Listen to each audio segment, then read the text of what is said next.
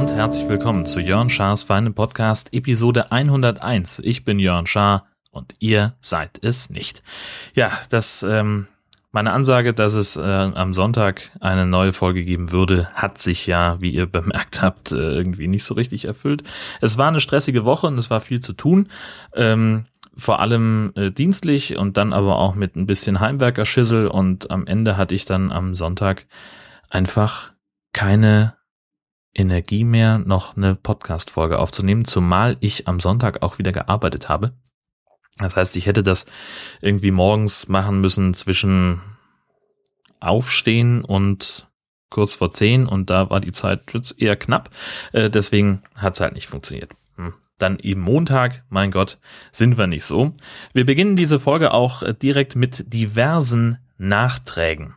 Äh, zum einen hatte ich euch versprochen, dass ich die äh, Geschichte um diesen NOB-Zugführer ähm, noch auflösen möchte. Wir erinnern uns, äh, ich hatte es in Folge 99 erzählt und auch ein Soundbeispiel dazu geliefert, dass es ähm, auf der Zugfahrt von Heide nach Husum einen Zugführer gab, der einfach die Station selber angesagt hat und eine schlechte Hitler-Parodie daraus gemacht hat. Nächster Halt Hosum, Ausstieg rechts. Ähm, fand ich total daneben und ich hatte deswegen ähm, mal bei der Firma nachgefragt, die den Zug äh, betreibt bei der NOB, was die davon halten. Und äh, die haben also ähm, jetzt über ihre Pressestelle mitteilen lassen, dass sie das selbstverständlich überhaupt nicht dulden und dass es also ein sehr eindringliches Gespräch mit dem Kollegen gab, sowas doch in Zukunft zu unterlassen. Unabhängig davon habe ich äh, heute auf der Heimfahrt von Heide nach Husum einen Lokführer gehabt, der ähm, im Nebenjob offenbar Reiseführer ist fand ich total großartig, dass er auf einmal kurz vor Friedrichstadt sagte, so, ja, hier, liebe Fahrgäste, wir fahren jetzt gleich über die Eider, das ist der größte Fluss Schleswig-Holsteins und äh, 80 Prozent des Landes entwässern über Eider und Träne und äh, äh unser Weg über den Fluss führt äh, über eine der dienstältesten Eisenbahndrehbrücken Deutschlands und bla und hat da also einfach ein, so ein Minutenreferat gehalten über die Eider, über die Brücke und über Friedrichstadt itself, ähm, bevor wir dann irgendwann in Husum ankamen und er dann auch wieder ein Referat kurz über Husum hielt. Fand ich total großartig.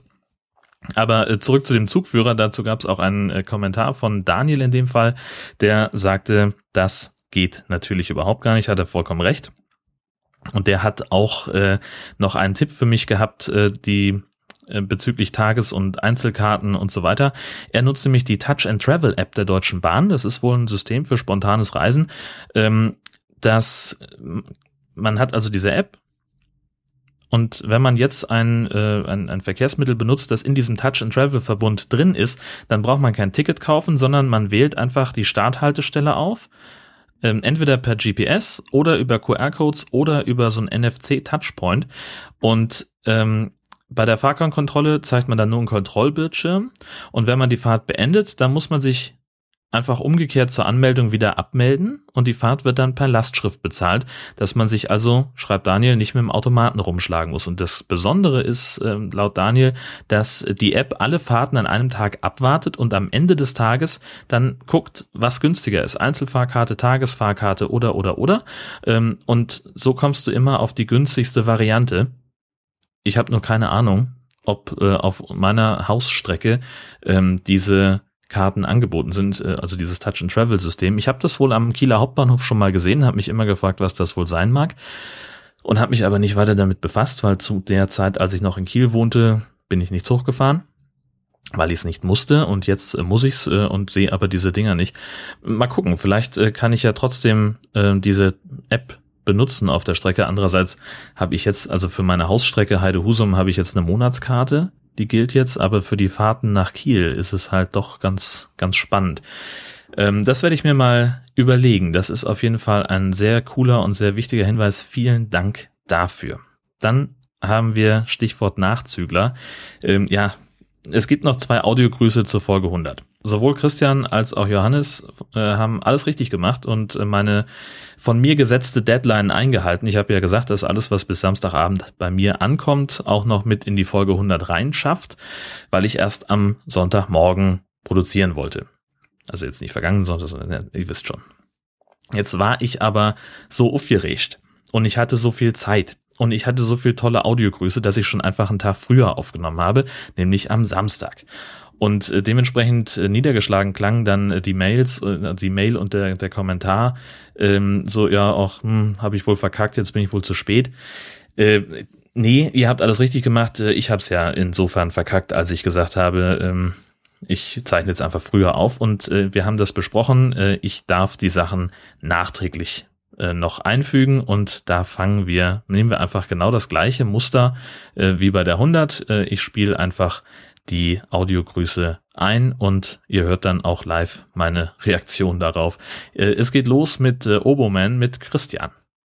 Servus Jörn, ich grüße dich ganz herzlich, gratuliere dir zur hundertsten Folge deines Podcasts und demzufolge schicke ich gerne einen kleinen Audiokommentar.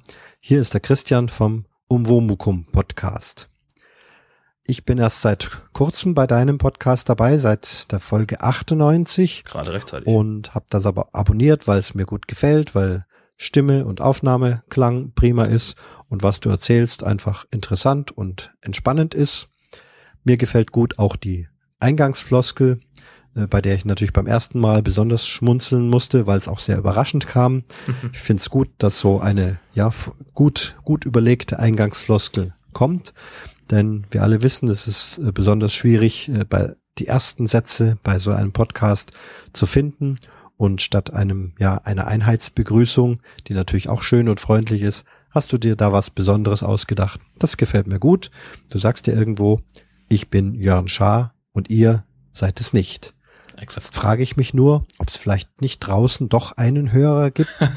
Und wenn er denn zuhört, dann soll, möge er sich melden, der vielleicht auch zufälligerweise so heißt wie du und dann eben sagt, ja Moment, ich bin's auch. Gut, die Wahrscheinlichkeit ist wahrscheinlich et, äh, etwas gering, denn wenn du ja Peter Meyer heißen würdest, ja. wäre die Wahrscheinlichkeit möglicherweise größer. Auf jeden Fall wollte ich erwähnen, dass mir das gefällt, dass ich das eine gute Idee finde. Dann hast du in deiner Folge 99 gefragt, wo hört ihr meinen Podcast? In der Folge 99 ging es unter anderem bei dir auch um Zugfahrten, das Bestellen von Zugfahrkarten und Tagtickets oder Spezialpreise. Und am Ende kam es doch wieder alles anders, als du dir das vorgestellt hattest und hattest dann teilweise umsonst Fahrkarten gekauft. Ja, schwierige Geschichte, passiert uns allen sicherlich immer wieder mal, ist ärgerlich, aber du nimmst es sportlich und gelassen. Geht halt eben nicht anders. Auch okay. Ich habe diese Folge im ICE gehört, der mhm. von Würzburg nach München gefahren ist. Das wolltest du wissen. Allgemein höre ich sehr oft Podcasts im Zug. Das vertreibt die Zeit wie im Fluge. Ich habe jetzt so viele schöne und interessante Podcasts schon abonniert und bin manchmal schon enttäuscht, dass ich schon da bin und die Folge noch nicht zu Ende gehört habe. Da gehört eben dein Podcast auch dazu. Podcast hören im Zug und diesmal sogar auch mit einer Bahnfahrgeschichte. Ich wünsche dir eine schöne und spannende Aufnahme zur Folge 100. Ähm, hoffe, dass du auch weitere schöne Audiokommentare bekommen hast oder auch andere Kommentare und einige Specials, was auch immer du dir da einfallen lässt. Ich bin sehr gespannt darauf, freue mich drauf. Grüße aus dem Allgäu, der Christian vom Umwomukum Podcast. Servus. Großartig, vielen Dank. Ähm, tatsächlich äh, habe ich, äh, also es ist so eine Marotte von mir. Ich glaube, das macht auch jeder, der irgendwie ähm, sich so ein bisschen im Netz bewegt. Äh, ich google mich regelmäßig selber und ich kann sagen, es gibt keinen anderen Jörn Schaar. Es gibt diverse Jörns natürlich. Es gibt auch äh, die ganz viele andere Leute, die Schaar heißen und äh, mit denen ich aber meines Wissens nichts zu tun habe. Äh, aber die Kombination aus Jörn Schaar, die scheint tatsächlich sehr einmalig zu sein. Zumindest, also ist natürlich nicht ausgeschlossen, dass es irgendwo noch einen anderen Jörn Schaar gibt und dass der nur einfach nicht online ist. Die Möglichkeit gibt's ja auch. Ähm, aber ich glaube, ich kann mit Fug und Recht behaupten, ich bin Jörn Schaar und ihr seid es nicht. Ich glaube, da gibt es niemand anderen. Ähm, aber sehr schöner Gedanke. Ähm, vielen, vielen Dank. Und wenn es tatsächlich jemand gibt, der auch Jörn Schaar heißt und das beweisen kann, dann äh, bitte ich doch um Kontaktaufnahme, denn dann müssen wir uns dringend mal unterhalten. Äh, und dann muss ich mir auch irgendwie was anderes überlegen für mein Intro. Ähm, keine Ahnung, wie das dann klingen könnte. Mal, mal sehen. Vielleicht machen wir dann auch was zusammen und wir sprechen dann das Intro immer im Chor. Wir sind Jörn Schaar und ihr seid es nicht, dann stimmt's wieder. Ähm, mal gucken, wie das sein kann, wie das klingen kann. Äh, der nächste Nachzügler, wie gesagt, ähm, auch ebenfalls alles richtig gemacht äh, und, und rechtzeitig abgeliefert, nur halt eben nachdem ich bereits produziert hatte, äh, vor lauter Ungeduld und Aufregung, äh, ist Johannes, der unter anderem den Puerto Partida Podcast macht. Und das, was er geschickt hat, äh, habe ich auch noch nicht gehört. Klingt so. Hallo Jan, ich bin's, äh, der Altkanzler und ich wollte nur sagen, dass ich das ziemlich cool fand letztes Jahr mit dir auf Wacken. Und ich hoffe natürlich, dass wir auch in Zukunft immer uns begegnen werden. Ja, auch äh, von uns, von Puerto Partida, alles Liebe, alles Gute, lieber Jörn, zu 100 Folgen Jörn Schaas feiner Podcast einer der wärmsten Stimmen hier in der deutschen Podcast-Landschaft und äh, ja, ich persönlich freue mich da auch jede Woche drauf. Ich wünsche dir alles Gute und wir hoffen natürlich, dass wir auch in Zukunft noch viel von dir hören werden. Kinder, ich werde ja ganz rot, wenn ich sowas höre. Ähm, ja, na klar, versprochen, äh, es geht weiter. Ich höre natürlich nicht auf, jetzt irgendwie äh, hier äh, zu podcasten. Das hatte ich aber ja in der hundertsten auch schon erwähnt. Vielen, vielen Dank auch nochmal fürs Lob, also fürs Kompliment. Und äh, ich hoffe, dass ich es bald endlich mal schaffe, ähm, eins dieser Qualifikationsrätsel rechtzeitig und richtig zu lösen und dann auch noch das erforderliche Losglück zu haben. Das wird ja auch nicht einfacher mit den steigenden Hörerzahlen von Puerto Partida. Gut, äh, einen letzten Nachtrag habe ich nämlich noch und zwar äh, diese Telekom-Geschichte. Wir erinnern uns, ähm, ich hatte einige Tage kein Internet, weil die Telekom uns äh, zu früh abgeklemmt hat und als dann der Techniker endlich an der neuen Adresse ankam, hatte ich wieder ein paar Tage kein Internet, weil offensichtlich die Leitung vom Verteilerkasten nicht bei uns im Haus ankommt, sondern für den ganzen Häuserblock äh, bei unseren Nachbarn. Die waren selbstverständlich nicht da. Und auch das hatte ich erzählt. Äh, die Telekom hat dann eine Rechnung geschickt, äh, dass wir nicht alle Räume zugänglich gemacht haben und dass sie uns deswegen eine Fahrtkostenpauschale berechnen müssten. Ja, da hatte ich mich, also hatte ich ja schon angekündigt, dass ich mich dann äh, auf die Hinterbeine stellen würde. Dann kam auch endlich die Rechnung. Ähm, ich finde es ja sowieso schon dreist, dass wir äh, zusätzlich zu Grundgebühr ähm, an der neuen Adresse auch noch ein weiteres Mal Bereitstellungsgebühren bezahlen müssen. Das ist eigentlich eine Frechheit. Ähm, davon bin, da bin ich aber nicht drum herum gekommen. Ähm, aber es war eben auch eine Fahrtkostenpauschale drauf, wie bereits angedroht. Und ich habe dann also die Beschwerdestelle angerufen ich habe gesagt, Leute, so geht es nicht. Äh, ich habe die die Abbuchung rückgängig gemacht, ich habe das storniert. Ähm, wir müssen hier nochmal reden, denn so geht's nicht. Ja, hm, hm, hm, weiß auch nicht, muss ich mir mal erstmal den Vorgang aufmachen, kenne ich ja gar nicht. Und dann habe ich ihm halt die Geschichte erzählt, wie es halt so war. Und äh, in der Zwischenzeit hatte ich ja auch mit meinem Vermieter gesprochen, der ebenfalls ein bisschen überrascht war. Dem gehört dieses Haus noch nicht wahnsinnig lange. Das heißt, er wusste das auch noch nicht. Und weil er sich halt einfach nicht äh, dafür interessiert hat, er hat das Haus einfach vermietet gekauft, so wenn ich das richtig verstanden habe. Und ähm, die Leute hatten Internet, die danach brauchten keins oder keine Ahnung. Und äh, jetzt sind wir wieder da und ja, gut, ist so.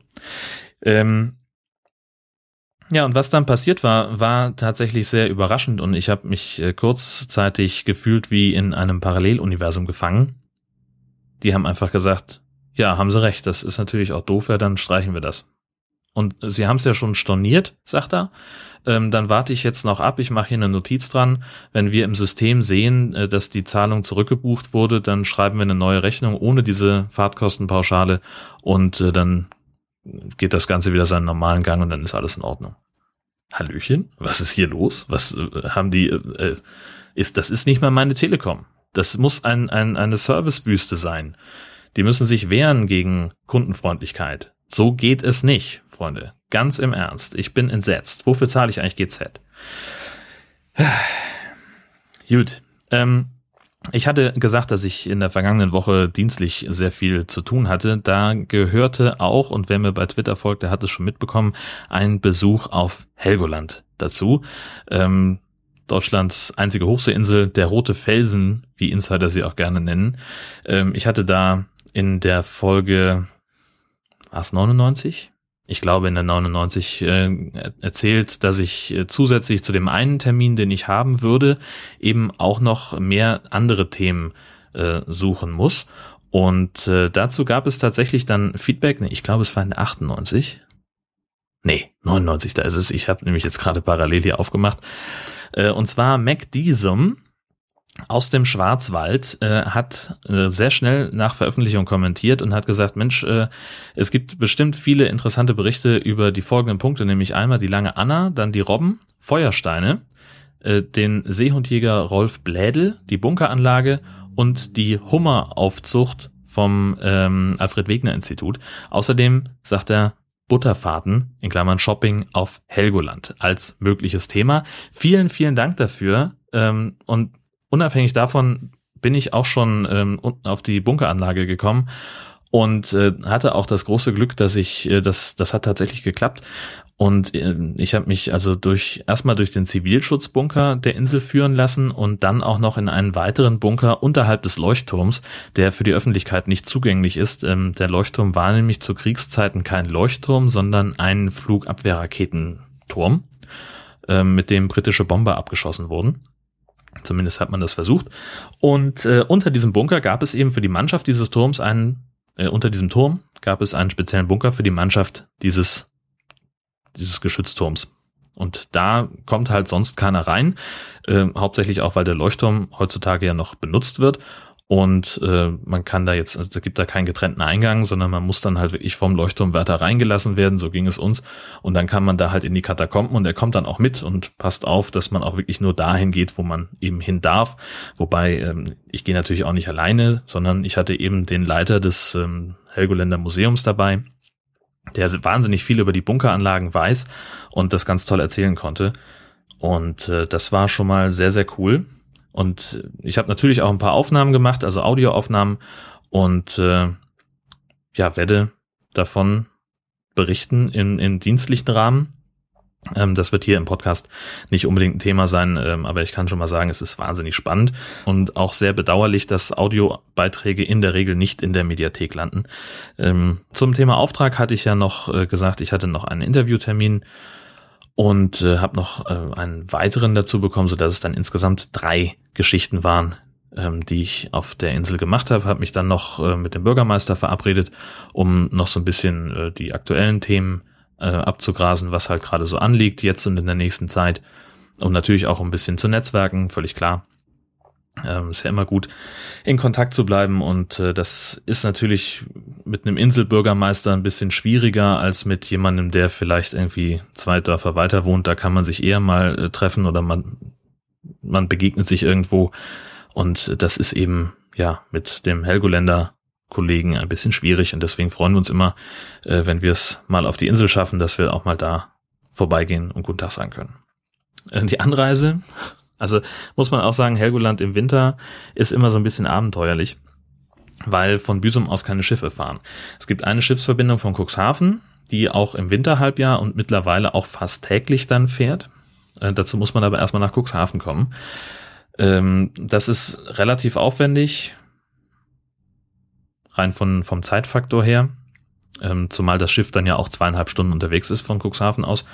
Deswegen ist es dann im Winterhalbjahr auf jeden Fall praktischer zu fliegen und die Redaktion hat das auch erlaubt, dass ich äh, einen Flieger nehmen darf. Ja, und dann kam es natürlich, wie es kommen musste. Es war neblig, wir konnten nicht starten. Ähm, wir waren also, der Pilot und ich waren verabredet für neun äh, als Abflugtermin. Und dann rief er also um sieben an und sagt, Leute, das funktioniert nicht. Es ist halt einfach zu neblig, wir können nicht raus. Ähm, und da haben wir gesagt, ja gut, dann versuchen wir es einfach um elf. Äh, Quatsch, um, ja doch, um elf wollten wir es nochmal versuchen, zwei Stunden später, ähm, damit wir einerseits ein mögliches Gutwetterfenster abwarten zwischen Nebel und Nieselregen äh, und andererseits noch vor der Mittagspause des Helgoländer Flughafens da ankommen. Und äh, dann war ich eigentlich so oft vorbereitet, dass ich zu um halb elf oder ne, dass ich da entsprechend hinfahre äh, und ein bisschen Vorlauf habe. Und dann klingt auf einmal mein Handy in erst dran und sagt, ja, es gibt noch einen Platz in der Linienmaschine, die fliegt aber um neun um, um Viertel nach zehn schon los. Da müssen sie jetzt kommen. Los geht's. Ich bin also ins Auto gesprungen, eine Tasche mitgenommen, noch dreimal überlegt, habe ich auch wirklich alles, was ich brauche. Das ist ja nichts schlimmer, als irgendwas nicht dabei zu haben. So, ich hatte also ein Fotoapparat dabei, mein Aufnahmegerät, ähm, was zu schreiben, Klamotten, so was man halt so braucht. Alles am Start spring ins Auto, fahr los und ähm, es ist dann so eine, so eine Sache, wenn wir mit einem Linienflugzeug fliegen, dann können die eine Rechnung stellen. Dafür muss aber unsere Verwaltung erstmal eine Kostenübernahmeerklärung hinfaxen, damit das alles seinen Gang gehen kann. Und äh, das wollte ich noch in die Wege leiten unterwegs und habe also das Handy aus der Tasche genommen, habe irgendwie versucht, den Kollegen zu erreichen, nicht erreicht. Ähm, und bin dann also erstmal weitergefahren und fahre auf dem Parkplatz vom Flugplatz äh, in, in der Nähe von Büsum. Da steht der Pilot der Linienmaschine wirklich schon so gefühlt so von einem Fuß auf den anderen trampelnd auf dem Parkplatz und sagt so, müssen wir echt los, sonst kriegen wir ein Problem mit dem Wetter. Und ich bin also ins Flugzeug rein, habe meine Taschen noch hinten in, in den Gepäckraum getan. Ähm, und während, während des Starts habe ich eigentlich die ganze Zeit überlegt, so Mensch, habe ich das Auto abgeschlossen eigentlich jetzt in der Hektik? Verdammt, keine Ahnung werden wir sehen, wenn ich zurückkomme. Ähm, und bis ich so weit war, dass ich gesagt habe, ja, werden wir sehen, äh, waren wir schon ungefähr über dem Wattenmeer. Also schon drei, vier Minuten in der Luft. Und dann fiel mir ein, ich habe mein Telefon vergessen. Das lag noch in der Ablage, in der Mittelkonsole. Und das war natürlich, äh, ja, gut. Also einerseits, dass mir sowas überhaupt passiert, ist ja schon ein Wunder, weil ich so ein Nerd bin. Ich bin so verwachsen mit dem Ding. Ähm, es ist entweder in meiner Hand oder in meiner Hosentasche außer nachts, da ist es am Ladegerät. Ähm, und das sind eigentlich die drei Plätze, an denen sich dieses Telefon aufhält. Deswegen ist es wahnsinnig ungewöhnlich, dass das eben mal nicht da ist. Und ja, gut, das war die Konsequenz. Ähm, ich hatte natürlich meine sämtlichen Kontakte auf der Insel und äh, alle Termine mir ins Handy gespeichert. Schreibt sich ja nichts mehr auf heutzutage, ist ja Quatsch. Äh, und war dann schon so ein bisschen verzweifelt, weil ich natürlich äh, auch relativ eng getaktet hatte. Und bin dann also erstmal nach der Landung, habe erstmal den Flug genossen, soweit das eben ging. Und es war ein bisschen ruppig, weil es ein wenig windig war. Es hat auch ein bisschen geregnet. Also so richtig angenehm war der Flug nicht. Also obwohl es war jetzt auch nicht unangenehmes Quatsch. Ähm, und als wir dann gelandet sind, bin ich erstmal ins Hotel, habe meine Sachen abgelegt und äh, habe erstmal in Ruhe eingecheckt und habe dann gesagt, ja, ich muss jetzt aber irgendwie noch hier online gehen können. Ob die dann einen Computer für mich haben, an dem ich mal kurz ein bisschen was im Internet klären kann, eben wegen dieser Handy-Problematik. Und die Frau in der Rezeption war total süß, weil sie sofort irgendwie, ihr fiel alles aus dem Gesicht, hat gesagt, oh Gott, das ist ja schrecklich, einen ganzen Tag ohne Telefon, das könnte ich gar nicht. Ähm, und die hat dann irgendwo noch einen alten Laptop rausgekramt, den sie eigentlich, also der jetzt, die haben halt keinen öffentlichen Internetzugang für Gäste, sondern die hat da halt irgendwie was halb Privates für mich klar gemacht. Und dann konnte ich wenigstens also die Telefonnummern und äh, die Termine aus dem Google-Kalender mir dann wieder doch aufschreiben und habe dann vom Zimmer aus äh, alle Gesprächspartner antelefoniert und habe gesagt, ja, es ist das und das passiert, ähm, aber läuft alles, wir treffen uns dann und dann, ich komme dahin und dann schaffen wir das schon. Und ja, was soll ich sagen, es hat auch funktioniert. Also ähm, es ist natürlich ich hatte halt nicht nur keinen Kalender und kein Telefon und dementsprechend auch keine Navigation. Ähm, gut, jetzt ist Helgoland nicht so wahnsinnig kompliziert. Man kann sich da nur sehr bedingt verlaufen. Ähm, aber manchmal ist es ja ganz, ganz cool, wenn man irgendwie spät dran ist äh, und sagen kann, okay, ich gebe einfach die Adresse ein und lass mich dann irgendwie vom Handy leiten. Das ging nun nicht und das Schlimme war eigentlich, ich hatte auch keine Uhr. Und das ist äh, für mich ein bisschen knifflig, weil also ich habe seit weiß ich nicht, fast 20 Jahren trage ich keine Armbanduhr mehr, äh, weil ich dann immer irgendwie ein Handy oder sonst was irgendwie äh, dabei hatte, mit dem ich die, die Uhrzeit immer ablesen konnte. Also brauchte ich das nicht. Und jetzt muss man, muss, dann fängt man auf einmal an und orientiert sich ganz anders. Auf einmal sucht man viel bewusster nach Uhren in der Umgebung und achtet auch viel mehr auf so ähm, Sachen, die, die eigentlich ausgeblendet sind, wie zum Beispiel die Kirchturmuhr ähm, oder die Glockenschläge, der Kirchturmuhr. Die war sehr, sehr hilfreich, muss ich einfach sagen. Die hört man fast auf der ganzen Insel, ähm, die Glocke der evangelischen Kirche, und äh, die hat mir sehr geholfen, äh, zumindest grob abzuschätzen. Ne? Also man hat ja dann halt die Viertelstundenschläge, ähm, dass man so grob sagen kann, ah, okay, jetzt muss ich mal langsam los oder hm, ich habe noch Zeit. Ja, und so hatte ich dann weiß nicht, war ich irgendwie fünf Minuten vor der Zeit am ersten Treffpunkt beim Bunker eben, wie gesagt. Ähm, das war wahnsinnig beeindruckend. Ähm, ich habe leider in der ganzen Aufregung, äh, ich hatte zwar die Kamera dabei, aber ich habe kein einziges Foto im Bunker gemacht. Andererseits ist das auch ein bisschen ja, wenig spannend, sage ich mal. Äh, das ist halt der Zivilschutzbunker, das ist eben ein, ein mit Spritzbeton ausgekleideter langer Gang, äh, mit Bänken drin. Ähm, das ist jetzt nichts, wo ich gesagt hätte, das muss die Nachwelt unbedingt auch fotografisch kennenlernen. Und auch in dem anderen Bunker habe ich keine Fotos gemacht. Ähm, erstmal war es da so nass und, und warm, dass mir erstmal ständig die Brille beschlagen ist. Und das hätte natürlich, ist das auch mit dem Objektiv der Kamera passiert. Aber es sind halt einfach nur leere Räume ähm, in einem unterschiedlich guten Erhaltungszustand, äh, die jetzt auch nicht so wahnsinnig aufregend waren. Deswegen habe ich da Abstand von genommen, habe das dann nicht gemacht. Dann hatte ich auch bis zum nächsten Termin ein bisschen Zeit und bin einfach nochmal gemütlich über die Insel spaziert. Ich habe noch meinen, ähm, ich hatte ja die Kamera dabei und das Wetter war gerade gut, also das war sehr cool, denn es hatte vormittags geregnet und dann kam die Sonne raus. Und ähm, ich habe gedacht, die Zeit nutze ich jetzt und war sowieso ja schon äh, am, am Leuchtturm auf dem Oberland und von da aus zum Vogelfelsen zur Langen Anna hin, da kann man schon fast hinspucken. Ähm, das sind dann irgendwie, weiß ich nicht, 500 Meter oder vielleicht ein Kilometer, wenn es hochkommt. Ähm, also bin ich da nochmal rumgelaufen und das war wahnsinnig beeindruckend. Ähm, weil das halt so, naja, das ist halt diese Steilküste. Dieser Felsen, der geht ja fast 90 Grad runter. Ich sag fast, ähm, längst nicht, längst nicht 90 Grad, aber kurz davor. Und äh, auf diesem Felsen brüten eben Bastölpel und die Lummen, die Trottellummen. Ähm, und gerade die Lummen, die sitzen halt wirklich wie die Fledermäuse so an, den, an die Wand gepresst, können sich da kaum bewegen, weil sie halt ihren Nachwuchs festhalten müssen. Ähm, ab und zu kommt dann halt ein Elternteil angeflogen, dann machen sie irgendwie so eine wilde Ablösekonstruktion, dass dann äh, jeder mal raus kann und mal irgendwie Futter suchen. Und das fand ich wahnsinnig beeindruckend, erstmal vom Bild her, aber vor allem an den Sound. Und das habe ich vergessen aufzunehmen. Es war aber auch ein bisschen zu windig. Ich hätte es wahrscheinlich eh nicht gemerkt oder eh nicht äh, aufgenommen bekommen. Ähm, und zwar ist es halt so, dass die an der Seite der Insel, wo der Vogelfelsen ist, also an der Westseite, ja, ist die, die Felswand nicht ganz gerade, sondern das sind so, ja, so zerklüftete, wie so eine, wenn man von oben drauf guckt, dann ist das irgendwie wie so eine Wellenbewegung. So sieht das aus. Also ne, so, äh, immer wieder so Einbuchtungen in den Fels und da sitzen halt die Viecher drin und die machen halt einen Heidenlärm und wenn du dann eben so rangehst äh, an die Aussichtspunkte, die halt da auch sehr strategisch verteilt sind und dann so an die Kante rangehst, an den Zaun rangehst, dann merkst du halt, wie aus diesem Felstrichter dieses Geschrei von den Vögeln so aufbrandet, wie in einem Stadion. Und im Nachhinein ärgere ich mich total, dass ich das, diesen Effekt nicht, nicht aufgenommen habe. Das wäre total geil für Wie klingt dein Tag morgen? Ähm, aber das ist der Hammer, ähm, das einfach mal mit anzuhören. Ähm, und wie gesagt, es sieht halt auch noch ziemlich cool aus. Was ich auch gemerkt habe, ähm, und das ist mal wieder äh, verdammte Menschheit, Arschgeigen, ähm, die meisten Vögel nisten da in Plastikmüll. Also da gibt's halt wenig Nistmaterial auf der Insel. Und das Einfachste, was die kriegen können, das sind halt irgendwelche Plastikmüllgeschichten, irgendwelche alten Reste von Fischernetzen oder dergleichen, die halt auf, der, auf dem Wasser schwimmen und das fischen sie halt raus und bauen sich da ihre Nester draus.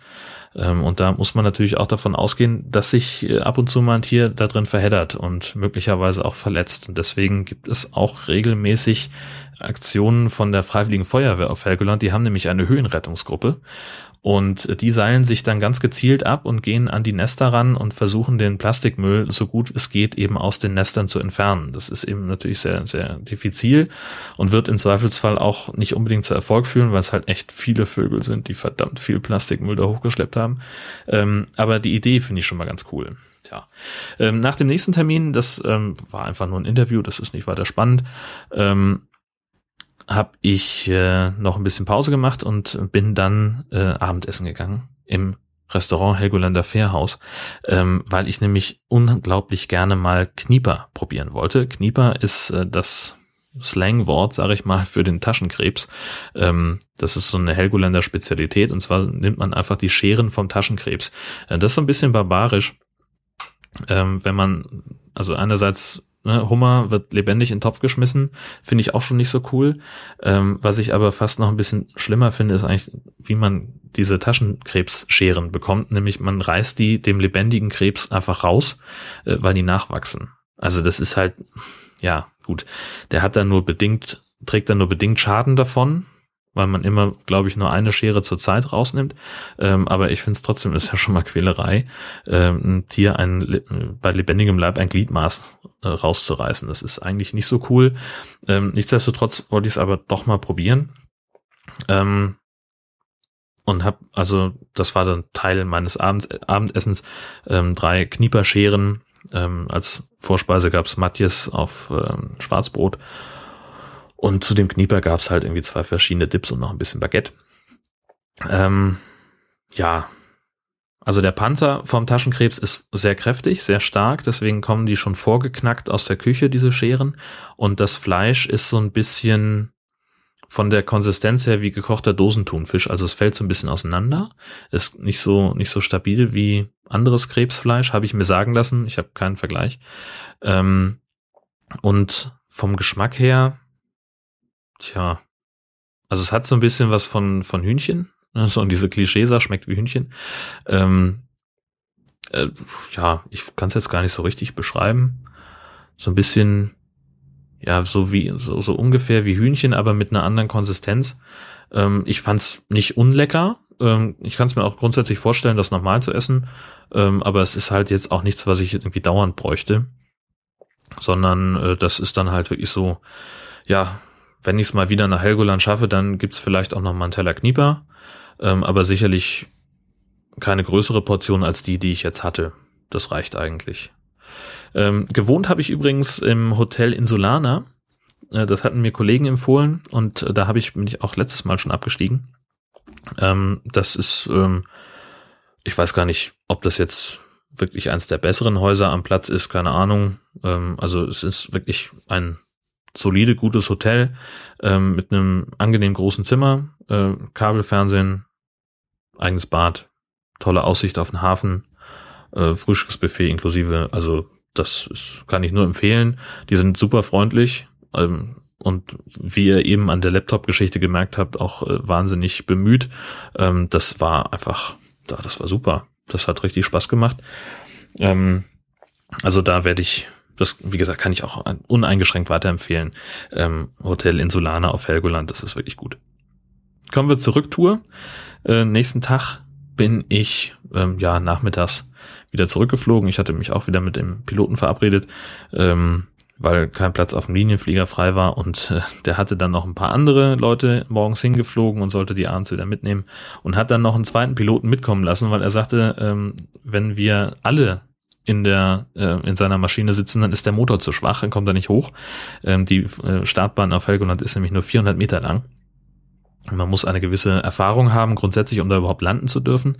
Äh, aber der Start ist äh, naturgemäß auch nicht ganz äh, ganz ohne. Also da muss man schon wirklich Vollgas geben und dann so ganz langsam kommt dann die Maschine irgendwie hoch. Und ich hatte dementsprechend dann meinen eigenen Piloten, ähm, der nur mich mitgenommen hat. Das war trotzdem immer noch sehr eng in dem Ding.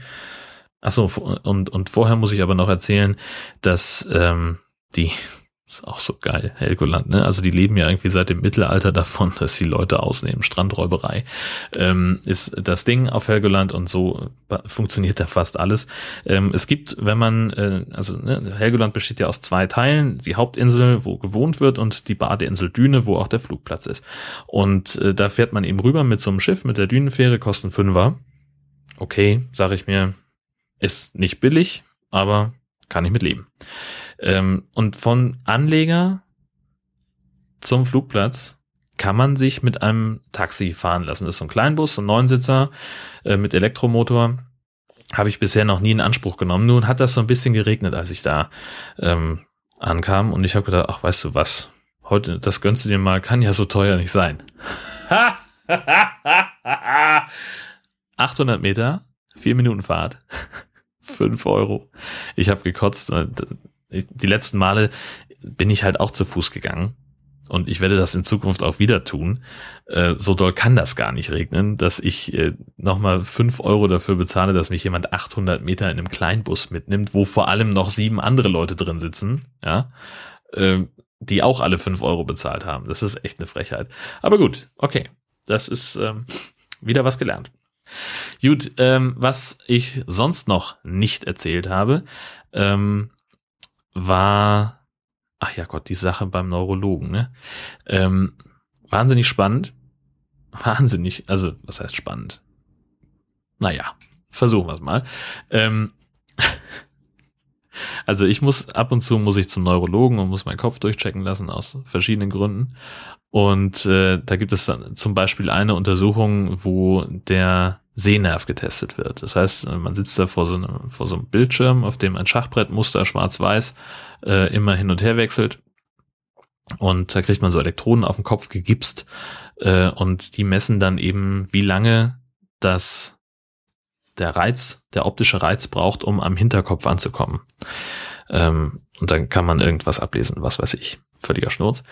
Ähm, jedenfalls werden diese Elektroden eben, wie gesagt, mit, mit Gips befestigt am Kopf und äh, nachdem der Test beendet war, hat die Arzthelferin dann also den, diesen Gips wieder entfernt und sie hatte nun eine Auszubildende mit dabei, die dann sich bemüßigt fühlte, äh, da dabei mitzumachen und also zumindest auch die ein oder andere Elektrode dann zu lösen. Und dann sagt diese Arzthelferin doch nicht allen Ernstes zu mir, na Herr Schaar, das hatten Sie auch noch nicht, dass zwei Frauen gleichzeitig an Ihnen rumrubbeln.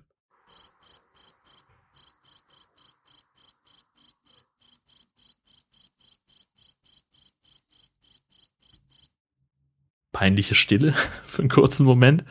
Ähm, ich wusste überhaupt gar nicht, also ich war für den Moment so perplex, dass ich überhaupt gar nicht wusste, was ich, was ich antworten soll. Normalerweise bin ich um irgendwie einen dummen Spruch nicht verlegen.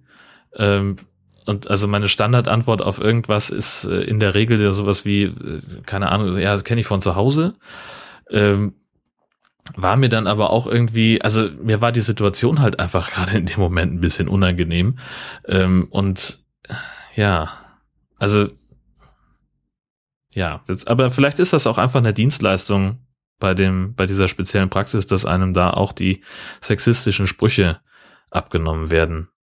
Hm, naja, gut. Also, ja, kann man, kann man machen.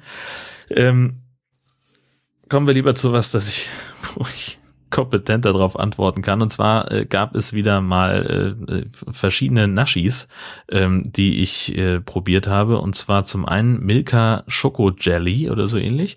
Das ist eine Milka-Tafel, in die Jelly Beans eingebacken sind und dieses komische Knisterzeug was so auch im Kaktuseis drin ist, ne? dieses Knisterpulver, ähm, was dann im Mund so explosionsartig äh, Geschichten veranstaltet. Ähm, das war schräg. Also sehr lecker, aber auch schräg. Ähm, ich bin noch nicht sicher, ob ich das nochmal essen wollen würde. Ich glaube aus Neugier schon. Ähm, es ist aber, also es ist, es ist schräg. Also die Kombination ist total gut. Das wollen wir gar nicht, also das auf jeden Fall.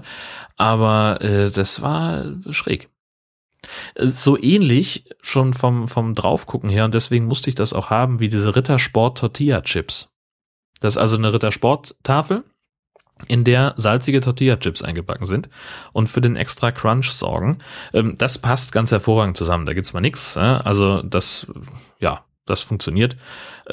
Das mochte ich. Äh, das auf jeden Fall schon mal eine Empfehlung. Man muss sich vielleicht so ein bisschen überwinden beim ersten Mal, aber dann läuft's. Also einwandfrei. Aber diese Jelly-Schoko-Geschichte, also das muss man mögen. Wollen wir ehrlich sein? Muss man mögen. Aber war lecker. Ich mochte es. So. Gut. Ähm, dann noch etwas, was ich auch erzählen wollte. Und zwar habe ich hier einen Film gesehen. Alles steht Kopf. Das ist ja vielleicht so niedlich. Ähm, einer der neuesten Pixar-Filme. Es geht im Prinzip um ein kleines Mädchen, das äh, sehr geborgen in seiner Familie aufwächst und dann ziehen sie um nach San Francisco und da hat sie auf einmal keine Freunde mehr, das Haus ist doof und alles ist überhaupt irgendwie kacke. Äh, Papa hat keine Zeit mehr, sie machen keinen Quatsch mehr und es ist alles irgendwie doof. So. Und das alleine ist aber ja noch keine Geschichte. Die eigentliche Geschichte spielt in ihrem Kopf. Denn in ihrem Kopf gibt es eine Kommandozentrale und sie wird quasi gesteuert von einem Team aus Emotionen. Freude, Ekel, Wut, und Kummer. Und die streiten sich immer um das Kontrollpult, wer jetzt gerade die Oberhand äh, haben darf. In der Regel ist es Freude. Und Kummer ist irgendwie immer so ein bisschen merkwürdig und auf irgendwann wird Kummer immer aufdringlicher und, und äh, wenn sie Erinnerung, also es ist immer so, wenn es eine Erinnerung gibt, dann wird das abgespeichert in der Farbe der, äh, der Emotion, also Freude zum Beispiel gelb, äh, Kummer ist blau und auf einmal stellen die fest, dass wenn Kummer eine Erinnerung berührt, dass die sich dann blau verfärbt, dass die also kummerartig eingefärbt wird durch so. Ähm, und das wollen sie irgendwie verhindern und dabei werden Kummer und Freude aus dem Gehirn rauskatapultiert ins Langzeitgedächtnis, irgendwo abgesaugt wir müssen also den Weg wieder zurück in die Steuerzentrale finden. Das ist alles nicht so wahnsinnig einfach und das Problem an der ganzen Geschichte ist, dass auf einmal, ach Gott, nee, Angst ist auch dabei. Vergessen, Angst ist auch noch dabei. Wut, Angst und Ekel sind jetzt auf einmal damit beschäftigt, äh, die Steuerung zu übernehmen.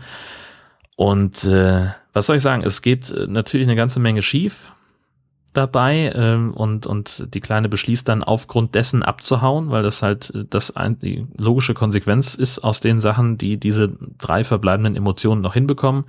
Und im allerletzten Moment kommt Freude zurück und sie merkt dann irgendwann, dass es äh, also Freude eben nicht die Oberhand haben darf, sondern dass man eben im Team arbeiten muss und dass Kummer eben auch seinen Platz hat und nur wenn Kummer auch äh, ernst genommen und wichtig genommen wird und eben auch mitentscheiden darf, dann funktioniert der Mensch und dann klappt es eben auch mit Freunden und mit Familie und so weiter und so fort. Und Gott ist das süß. Ähm, also wirklich ein, ein schöner Film, ein, ein wirklich ein, ein Spaßfilm, der, äh, den ich jetzt auch wirklich krass gespoilert habe am Ende. Naja, gut. Noch längst noch nicht alles. Es sind noch ganz viele, viele Sachen, äh, unvorhergesehene Dinge, die ihr noch nicht wisst. Also Guckt euch, also das war, also ihr werdet überrascht sein. Das. Und äh, die Herzdame hat dreimal geweint. So. Nächstes Thema. Daniel von Brombeerfall, der ich ja den eingangs schon erwähnt hatte, ein kleines Kommentarproblem auf meinem Blog, das wir jetzt gelöst haben. Also letztlich die Lösung habe ich dann herbeigeführt, aber mit seiner Hilfe, denn er musste testen. Was äh, Daniel und mutmaßlich dann eben auch ganz, ganz viele andere Leute nämlich nicht geschafft haben, war, ähm, einen Kommentar abzusetzen, wenn Sie Jörn Schaas feine Seite mit dem Handy aufgerufen haben. Das Mobiltemplate ließ es aus irgendeinem Grund nicht zu, dass man einen Kommentar absetzen kann. Das heißt, man kann zwar prima schreiben, tipp, tipp, tipp, und kann irgendwie einen riesen ellenlangen Kommentar machen. Das hat Daniel auch gemacht und war entsprechend frustriert, als er auf Abschicken klickte und als einzige Meldung kam Invalid Security Token. Nie gehört, nie gesehen. Äh, und mit einiger Rumbastelei und Rumgoogelei ähm, habe ich dann einen Hinweis gefunden in einem anderen Blog, ähm, das auch dieses Problem hatte und auf eine Lösung verwies in einem dritten Blog. Da gab es aber schon wieder, also da war das, der Artikel war weg und dann gab es also nur den dürren Satz unten drunter, äh, dass es eine Kollision zwischen zwei Plugins gibt, nämlich Anti-Spam-B das ich zum Beispiel auch benutze, um Spam-Kommentare fernzuhalten, und dem Jetpack-Plugin von, von WordPress. Das unter, also hauptsächlich macht das Ding Statistiken, aber eben noch ganz viele andere Sachen. Unter anderem kann das eben auch irgendwas mit den Kommentaren veranstalten. Und wenn diese Option aktiviert ist, dann klappt es nicht mehr. Aber nur mobil. Vom PC aus überhaupt kein Problem. Mobil, scheiße, so. Es sei denn, man macht eben dieses eine Häkchen raus. Ich werde dazu auch nochmal eine Anleitung schreiben. Ähm, denn ich glaube, das könnte ganz hilfreich sein. Möglicherweise hm, haben noch andere Leute das Problem. Äh, und dann wäre ich ja froh, wenn ich helfen könnte. An der Stelle nochmal vielen Dank an Daniel für die Geduld, äh, dass er da immer nochmal äh, mitgetestet hat. Äh, Heimwerker-Schissel wollte ich auch noch drüber sprechen. Das habe ich nämlich am Wochenende gemacht. Ich hatte mir nach diesem Helgoland-Trip dann einen Tag freigenommen am Freitag und habe Freitag und Samstag äh, hier in der Wohnung ein bisschen äh, getan. Unter anderem habe ich mir einen Bohrhammer gekauft. Das ist eine Schlagbohrmaschine. Also nee, eben nicht. Ich habe eine Schlagbohrmaschine besessen.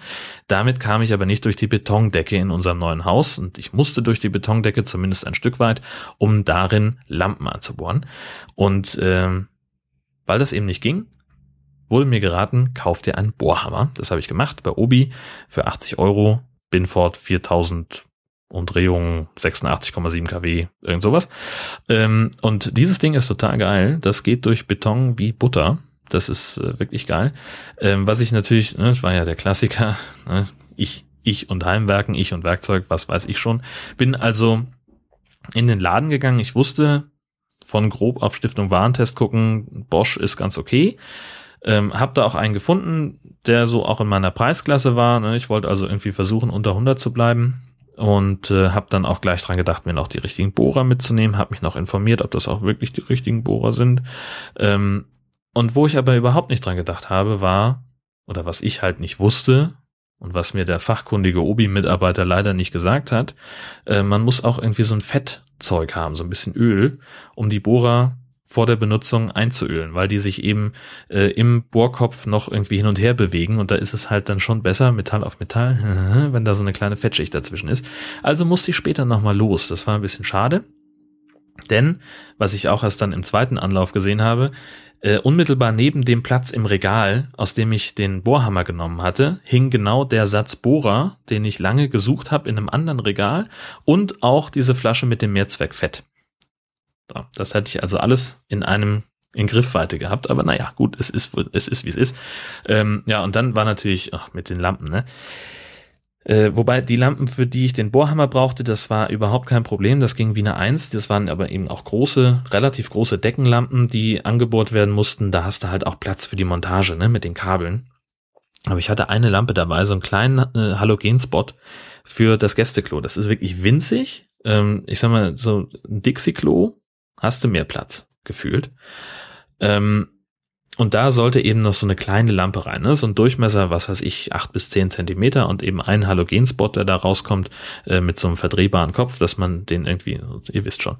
Und da jetzt dann diese Kabel in die Lüsterklemme reinzufummeln, die da drin fest montiert ist, Alter, hab ich gekotzt. Das war so eine Fummelei. Ich habe eine Stunde gebraucht, um da drei Kabel in diese Lüsterklemme zu, zu würgen. Jetzt war das natürlich auch ein Kabel. Also ich glaube irgendwie 8,0 Quadrat oder irgendwas. Kann, da kannst du ein E-Herd dranhängen, schätze ich mal. Es war so starr und steif. Äh, da konnte ich überhaupt, also es war furchtbar.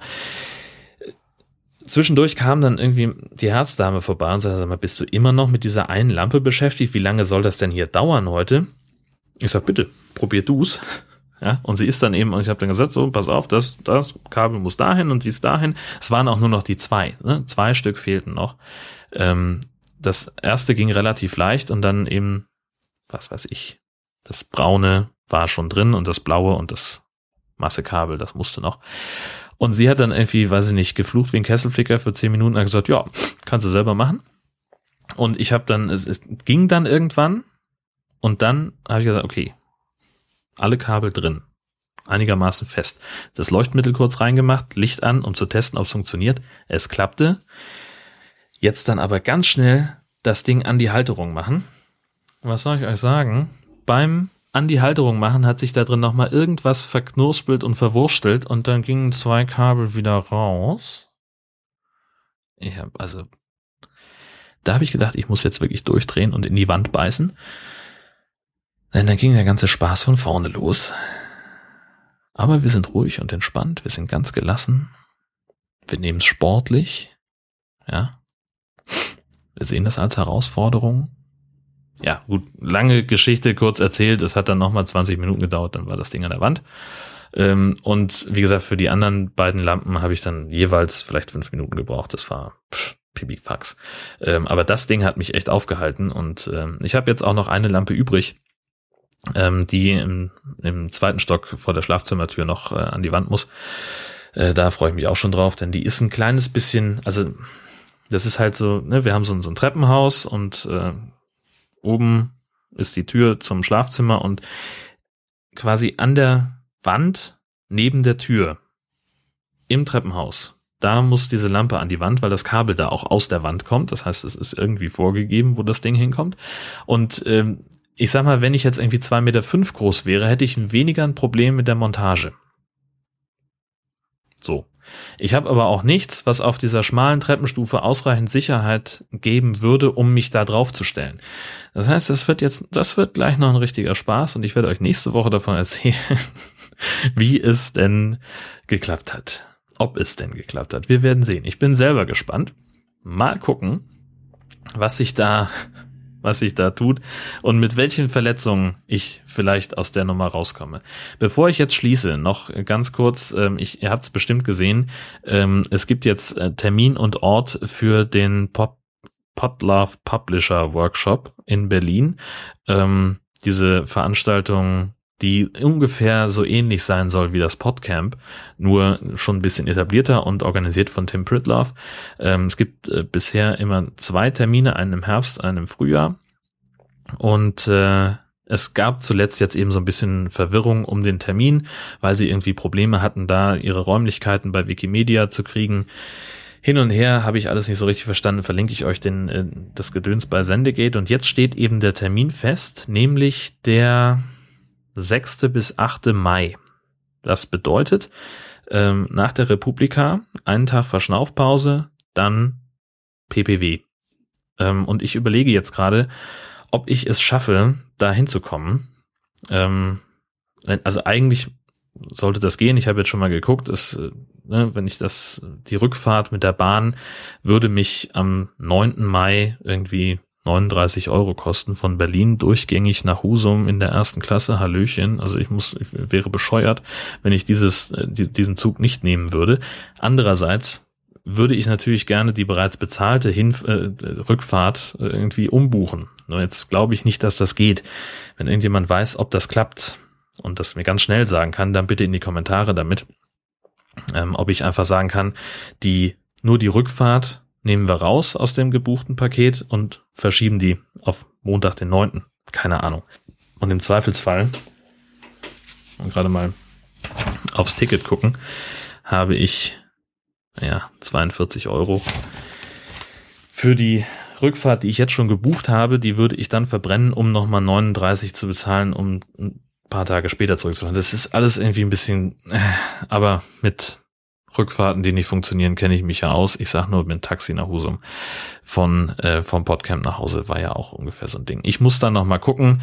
Ähm, hat auch ein bisschen was damit zu tun, ob die, ob ich die ähm, den Aufenthalt im Hotel verlängern kann, obwohl das glaube ich das kleinste Problem sein dürfte.